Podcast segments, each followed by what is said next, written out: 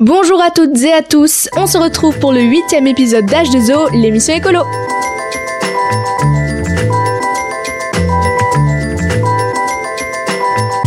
Cette fois-ci, nous allons nous attaquer à un gros dossier. Enfilez vos masques à gaz et autres combinaisons. Il s'en écoule plus de 720 000 tonnes par an. Il est au cœur d'un vif débat ici en France. J'ai nommé le glyphosate. Le glyphosate est une molécule chimique aux puissantes propriétés herbicides, brevetée, fabriquée et commercialisée par la multinationale américaine Monsanto à partir de 1974 sous la marque Roundup. Dans le domaine public, depuis 2000, le glyphosate est aujourd'hui le désherbant le plus vendu dans le monde. Comme je le disais en introduction, on parle de 720 000 tonnes écoulées par an et il entre dans la composition de 750 produits fabriqués par 90 firmes agrochimiques. C'est un produit de traitement en fait? Oui, on s'en sert pour traiter les mauvaises herbes partout dans le monde, du fermier jusqu'au particulier qui nettoie son jardin. Il est utilisé par de nombreuses personnes. Il est très efficace, ce qui explique son succès. Rentrons dans le vif du sujet. On lui reproche quoi, ce glyphosate? Le problème, c'est qu'il est classé depuis le 20 mars 2015 comme probablement cancérogène par le Centre international de la recherche sur le cancer.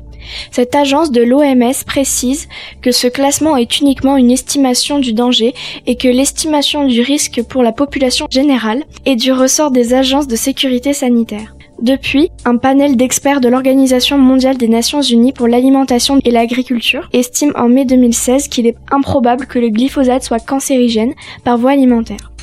Mais alors, c'est dangereux ou pas par voie alimentaire? Le problème des rapports que je viens de vous citer, c'est que leurs conclusions viennent en partie des études menées par Monsanto lui-même. Ah oui, d'accord. En effet, Monsanto achète des études scientifiques pour amoindrir les effets néfastes du produit, un procédé désormais classique dans bien des domaines de la société. Quels sont les arguments des opposants?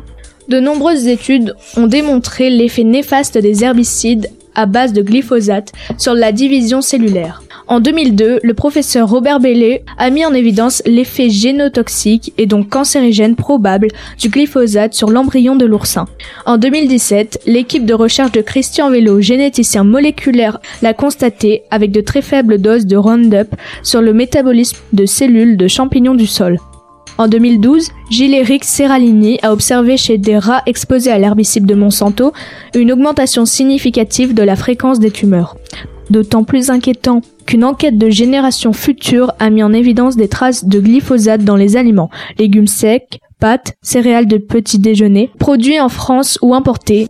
Nous sommes tous contaminés. C'est alarmé l'ONG après avoir détecté du glyphosate dans 100% des urines analysées au sein d'un échantillon de 30 personnes. Le glyphosate serait à l'origine de pathologies sévères chez les végétaux, les animaux et les humains. Bien, intéressons-nous, si tu le veux bien, à la France. Utilise-t-elle beaucoup de glyphosate? En France, le glyphosate fait partie, avec le soufre, des deux substances phytosanitaires les plus vendues. Environ 9000 tonnes sont utilisées chaque année pour un usage agricole et pour un usage en jardin 2000 tonnes. Les agriculteurs sont les plus gros utilisateurs, mais pas les seuls. Les jardiniers amateurs, l'équipement pour l'entretien des routes, la SNCF pour l'entretien des voies ferrées pulvérisent ou ont pulvérisé du glyphosate. Les communes avaient aussi l'habitude de recourir au glyphosate pour entretenir leurs espaces verts.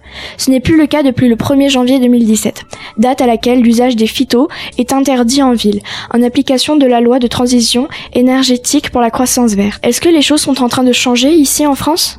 En novembre 2017, Emmanuel Macron déclare avoir demandé au gouvernement de prendre les dispositions nécessaires pour que l'utilisation du glyphosate soit interdite en France dès que des alternatives auront été trouvées et au plus tard dans trois ans, soit novembre 2020. Depuis le début de l'année 2019, la position du président et de son gouvernement a évolué. Selon ses propres propos, je sais qu'il y en a qui voudraient qu'on interdise tout du jour au lendemain, mais ça a tué notre agriculture. Et même en trois ans, on ne fera pas 100%. Le 21 février dernier, une proposition de loi pour interdire le glyphosate a été discutée à l'Assemblée nationale, l'occasion de porter le débat sur ces sujets. Y a-t-il eu des victimes du glyphosate? Bien sûr, octobre 2017, une famille de Vienne décide de porter plainte contre la firme Monsanto. Elle la tient pour responsable de la malformation congénitale de leur fils Théo, 11 ans. Un terrible handicap qui ne se voit pas mais qui l'empêche de vivre et de s'exprimer normalement. Il a déjà subi 52 interventions chirurgicales de la trachée. Le désherbant Roundup, utilisé par la maman quand elle était enceinte, est mis en cause. Pour la famille, il s'agit de faire interdire définitivement le glyphosate et d'empêcher qu'il ne fasse d'autres victimes. Monsanto a-t-il déjà été condamné par la justice?